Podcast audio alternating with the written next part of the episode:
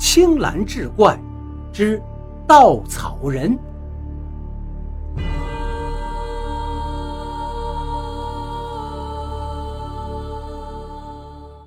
黄家镇无力地瘫坐在卢红静家的沙发上，他觉得现在这个事件已经不是他能控制的了，应该请几位超自然事件研究方面的专家来才对。卢洪静笑眯眯地端着两碗炒饭来到黄家镇面前：“黄医生，您是不是有什么新的发现？还能有什么发现？”黄家镇狼吞虎咽地吃着炒饭。先是莫名其妙的十字架，然后被稻草人追杀，这已经不是我的知识范围内的东西了。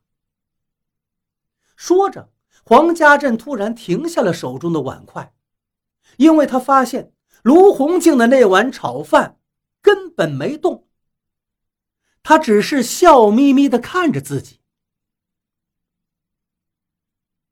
你为什么不继续吃啊？卢洪静语音当中带着笑容，脸色却狰狞起来。黄家镇赶快丢下手中的筷子，把那碗饭直接摔到了卢洪静脸上，拔腿就往门口跑。只听卢洪静在身后喊道：“黄医生，你跑不远的。”的确，黄家镇。刚走到门口，就觉得眼皮比脚步还沉重，大脑来不及做出反应，就轰然一声倒了下去。在一间地下室里，一个头上黑白发混杂的男人将两根一长一短的圆棍交叉绑在一起，做成了一个十字架。这时，有一名留着浓密胡须的男人走了进来。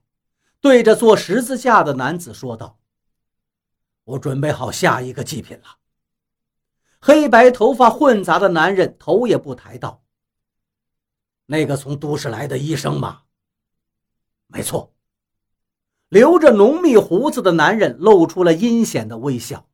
“他知道的太多了，我怕他会发现我们的计划。”黑白头发混杂的男人抬起了头。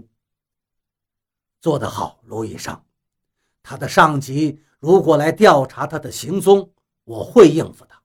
你去吧，把他埋到稻田下头，去把恶魔召唤出来，让他们再一次吞食人类的灵魂吧。卢洪静点了点头，拿起村长刚做好的十字架，走了出去。第二天。一个新的十字架立在一片黄澄澄的稻田中。